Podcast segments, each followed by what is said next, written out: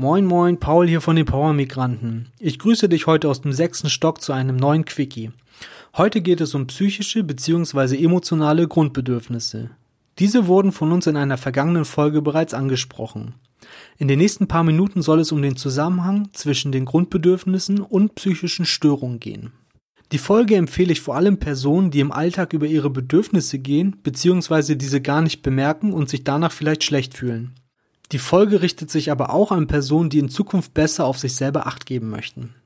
Das Konzept stammt von Klaus Grave. Er nennt seine Theorie die Konsistenztheorie. Das Konzept besagt, dass jeder Mensch biologisch verankerte, man könnte eigentlich auch sagen, angeborene Grundbedürfnisse hat. Wir Menschen, also wir alle, sind bestrebt, diese zu befriedigen, um uns selber konfliktfrei zu erleben. Das bedeutet, in uns soll alles gut und stimmig sein. Man könnte auch sagen, wir fühlen uns dann konsistent, wenn alles okay ist. Werden jedoch diese Bedürfnisse dauerhaft nicht befriedigt oder stehen sie in Konflikt zueinander, kommt es zu einer sogenannten Inkonsistenz. Psychische Störungen können dann eine Folge sein. Im nächsten Schritt lernst du alle Bedürfnisse nochmal kennen. Bindung. Ich will anderen Menschen nahe sein, ich bin nicht alleine, ich werde geliebt und bin gewollt, ich darf Gefühle zeigen. Autonomie. Ich bin nicht hilflos, ich bin selbstständig und kann schwierige Situationen bewältigen und Gefühle regulieren. Ich selber gebe mir Halt und kann mich verwirklichen. Selbstwert. Ich will stolz auf mich sein können, ich weiß, dass ich wertvoll bin. Lustgewinn und Unlustvermeidung. Ich will schöne Dinge suchen und erleben, schmerzhafte und unangenehme Erlebnisse vermeiden. Ich möchte Spaß und Spiel erleben und mich lebendig fühlen.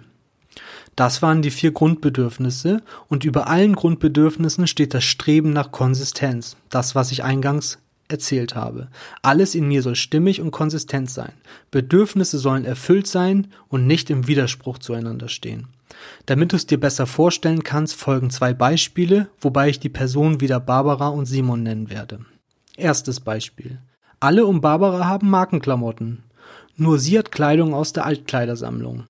Hier ist das Bedürfnis nach Selbstwerterhöhung verletzt. Eine mögliche Lösung von Barbara wäre, sie entwertet die anderen als Kapitalistenschweine und fühlt sich moralisch überlegen. Hier kommt es zur Selbstwerterhaltung durch eine narzisstische Kompensation. Zweites Beispiel. Simon möchte eine gute Beziehung zu seiner Mutter haben. Er hat also ein Bedürfnis nach Bindung. Die Mutter behandelt Simon aber, als wäre er zwölf, und er hat es einfach satt, sich um seine Mutter kümmern zu müssen. Also es besteht auch ein Konflikt beim Bedürfnis nach Autonomie. Man könnte auch sagen, ein Autonomie-Bindungskonflikt. Eine Lösung wäre jetzt, die eher unbewusst abläuft. Simon entwickelt eine psychosomatische Störung, wie zum Beispiel Panikattacken im Rahmen einer Panikstörung oder eine Depression. Dadurch kann er sich natürlich nicht mehr um seine Mutter kümmern. Hier wäre der Schutz des Autonomiebedürfnisses im Vordergrund. Die Mutter darf ihm aber nicht böse sein, schließlich ist Simon ja krank. Und vielleicht kümmert sie sich ja auch um Simon. Gleichzeitig schützt er durch das Kümmern der Mutter auch sein Bindungsbedürfnis. Auch das ist eine Möglichkeit, den Konflikt zu lösen. Wie man in diesen Beispielen sehen kann, sind psychische Störungen mehr als einfach nur Störungen. Sie sind eine Art Bewältigungsstrategien, die versuchen, die eigenen Grundbedürfnisse zu schützen und gleichzeitig aber auch die innere Spannung zu reduzieren oder sie zu vermeiden. Wir wissen natürlich auch, dass psychische Störungen aber keine optimale Lösung sind.